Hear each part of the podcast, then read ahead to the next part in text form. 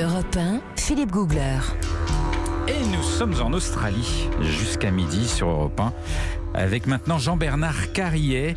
Euh, parce que, euh, vous savez, la- la- la- l'Australie... Je me fais rire. L'Australie, c'est compliqué, c'est immense, ça fait 14 fois la France.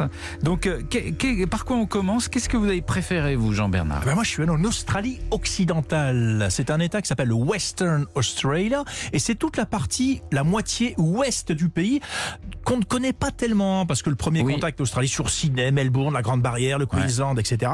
Moi, je suis allé de l'autre côté. Je Parce que vous allez là des où les autres ne vont pas. J'aime bien sortir des sentiers battus, mon Ouais. cher Philippe. Vous me connaissez maintenant. Oui.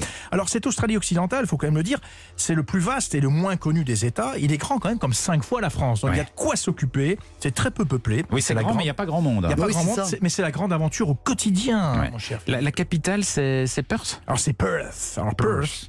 Alors avant, les autres métropoles du pays, notamment Sydney, Melbourne, la regardaient de haut cette capitale. De toute façon, c'est avec des ploucs. Ils sont complètement isolés parce que la ville la plus proche de Perth, Comment vous dites. De toute façon, c'est que des ploucs en australien. Uh, they are just uh, uh, uh, uh, peasants or uh, you know, they, Ah ouais. they- ah ouais, the peasants. uh, c'est la première fois qu'on entend parler anglais. hein. Il, Voilà. il est pas mal aussi. Donc il les regarde un petit peu de haut, c'est ça qui est un peu dommage. Jusqu'à il y a peu, parce que Perth devient une métropole branchée. Et d'ailleurs, beaucoup de jeunes Français qui s'y installent, qui apportent aussi un certain dynamisme.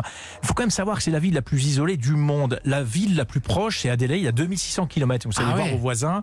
2600 km. Ah, donc, J'adore cette idée d'isolement. Quand on est à Perth, on sent qu'on est, on est vraiment loin de tout. C'est une métropole. Il y a quand même plus de plusieurs centaines de milliers Oui, d'habitants. vous vous dites, je- ce week-end, j'ai envie de sortir de la ville. Ah bah c'est un peu compliqué. 2600 effectivement, km. ouais. Et c'est aussi l'une des, pu- l'une des villes les plus vantées du monde. Ah. Donc voilà, il y a deux petits, euh, deux petits extrêmes. euh, voilà. Alors ce que j'aime bien à Perth, c'est qu'il y a une qualité de vie aussi qu'on n'a pas forcément autant à Melbourne ou à Sydney. Par exemple, euh, il y a une île qui s'appelle Rottnest Island, à, simplement, euh, à seulement euh, 20 km au large de Perth. C'est une île paradisiaque Ah oui qu'on découvre uniquement à pied ou, en vé- ou à vélo. Et les voitures, ils sont tout simplement interdites. On y va en ferry, donc 45 minutes de ferry. Vous êtes sur Rottnest Island. Elle fait à peine 11 km sur 4,5 km, donc c'est microscopique. Il y a des itinéraires bien balisés.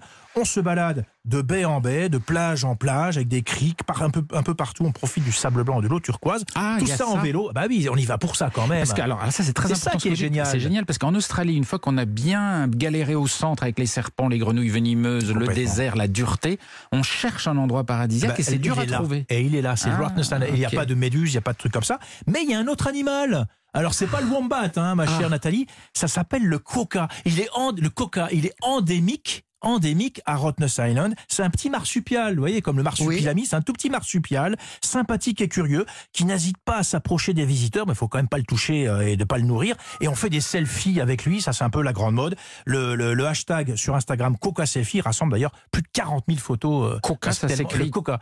Q-U-O 2K-I-E. Hein, d'accord. Euh, 2K-A, pardon.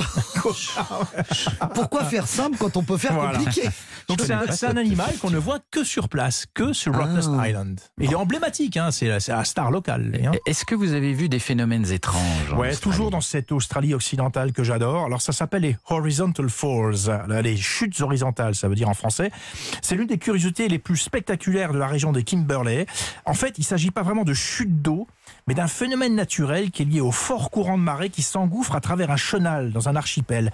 Les marées sont tellement fortes qu'elles peuvent atteindre 11 mètres. Vous voyez comme ça pousse à 11 travers mètres, ce chenal. 11 mètres par seconde. 11 mètres de dénivelé, d'amplitude de marée.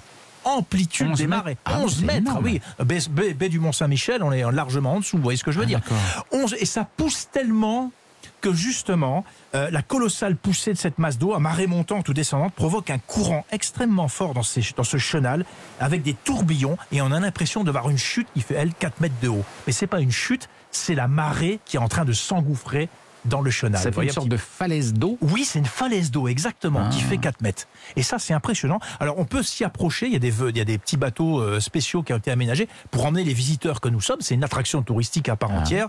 On vous Mais y C'est pas emmène. dangereux on Bah, il faut faire attention, il faut un bon pilote parce que si vous faites embarquer là-dedans, euh, on vous revoit plus. Donc ces puissantes vedettes s'amusent un petit peu à chevaucher ces, ces- ces chutes. Il faut avoir le cœur bien approché, accroché. Mais c'est comme un tsunami. en Oui, c'est un petit tsunami, exactement. Vous avez bien résumé ça, cher fils. C'est un mini tsunami, et de le voir, c'est vraiment très spectaculaire, au milieu d'un paysage extrêmement spectaculaire aussi. Il y a une autre façon de le voir, c'est d'en haut. On peut survoler le site à bord d'un petit avion ou d'un hélicoptère. Très bien. C'est toujours Ça, très dingue. écologique, cette histoire d'hélicoptère. Ah oui, Jean mais Vous en Bernard. voulez vraiment. Mais c'est des hélicos qui sont tout petits, des hélicos de 3 places. Oui, c'est mais sûr, oui. mais ça consomme pas. c'est des petits hélicos à pédales. Oui, c'est Non, ils sont pas électriques, pas encore. Quel est le plus beau paysage pour vous en, en Australie occidentale? Alors il y en a un autre, alors j'ai parlé des, des chutes horizontales, mais il y en a un autre, c'est vraiment les, les bungle bungles, toujours en Australie occidentale. Euh, là, franchement, la nature, elle se joue de, elle joue de toutes les extravagances possibles. Euh, cette chaîne des Bungles Bungles, elle est inscrite au patrimoine mondial de l'humanité. Tellement elle est impressionnante, elle est caractéristique. C'est un massif hors du commun, complètement isolé. Vous avez l'impression de pénétrer dans un autre univers. Au milieu de ce fameux outback, hein, cette immensité Ouais. rougeoyante, mais vous avez soudain des dômes en forme de gros pains de sucre, striés de bandes orange, grises et noires qui surgissent au milieu de la roche rouge. Alors c'est vraiment une fantasmagorie de pierre et tout ça c'est l'érosion bien sûr qui a façonné ces fameux dômes au fil du temps, qui a grignoté les différentes couches de sédiments, on dirait des œuvres d'art naturel, une sorte de land art si vous voulez. Ah oui. Et on peut randonner au milieu de ces gorges labyrinthiques avec un guide. Et souvent, c'est des guides aborigènes qui vous y emmènent parce que c'est un territoire sacré. Et ils vous montreront des gravures rupestres au milieu de ces, de ces Ah dômes. super. Ça, c'est franchement impressionnant. Et puis, euh, alors, vous n'allez pas m'aimer non plus, Nathalie, à cause de ça, parce que là aussi, vu d'en haut, avec un vol touristique non, en hélicoptère non. une autre fois, Mais ou un petit avion de tourisme, ben là, Non, vous c'est- avez c'est encore c'est le- un voyage à gros budget que vous nous proposez non, parce là, que c'est du sang, les, les- les- les voyages. C'est tellement commun en, en Australie de survoler des sites en hélico, en avion, que c'est pas très cher, C'est justement. combien? Bah, c'est de l'ordre de 100, 150 euros. La sortie. Ah ouais. C'est quand même pas ruineux. Pour l'hélico, c'est pas très Pour cher. l'hélico, c'est pas très cher. On, alors, on survolait euh, le paysage pendant 20 minutes. Et là, vous voyez les, les dômes gigantesques vus d'en haut. Et on, on dirait des alvéoles d'une ruche, justement. Ça, Ah, c'est ouais. fantastique. ouais. Un petit Voilà. temps. Les Et- Bungle Bungles. Les Bungle Bungle. Et euh, le lake d'Argyle, comment, comment vous... Le lake Argyle, tout à fait. Bah, ça, c'est la plus grande réserve d'eau douce du pays. Bah, c'est tout au nord de l'Australie occidentale. C'est un lac artificiel qui est une véritable mer intérieure et dans laquelle, ouf, ouf, on peut se baigner cette fois-ci. Il y a- Enfin. ouais, on Il y a peut pas de enfin se baigner. il y a pas de méduses. crocos, il n'y a pas de Il n'y méduses. a pas de grenouilles venimeuses Il n'y a pas de grenouilles venimeuses non plus. Il y a très peu d'infrastructures autour. Il y a quelques petits resorts, quelques petits hôtels qui sont euh, sur des falaises qui surplombent le lac. Là, vous avez vraiment des vues euh, exceptionnelles. Et là encore, Nathalie, spectacle Ah féerique. non, non, non, vue d'avion Ah une fois de plus.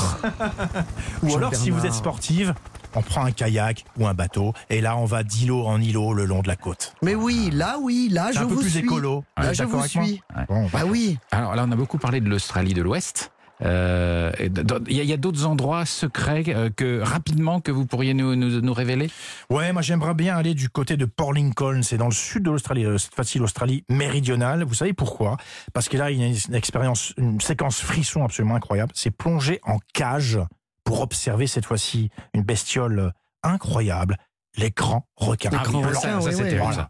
Euh, ça se pratique, c'est aussi une attraction euh, Ouais. touristique C'est pour les effrayant. visiteurs. C'est effrayant. Vous êtes dans une cage immergée et euh, on nourrit un petit peu, on attire, on appâte un petit peu les grands requins blancs et vous observez ces requins de 5 à 6 mètres qui viennent tournoyer autour de la cage à quelques centimètres de votre Ouais, masse. Et vous voyez leurs dents et tout qui, se, qui deviennent mordre des fois les barreaux. C'est effrayant. spécialité de. Port Lincoln Ouais, dans le sud de l'Australie.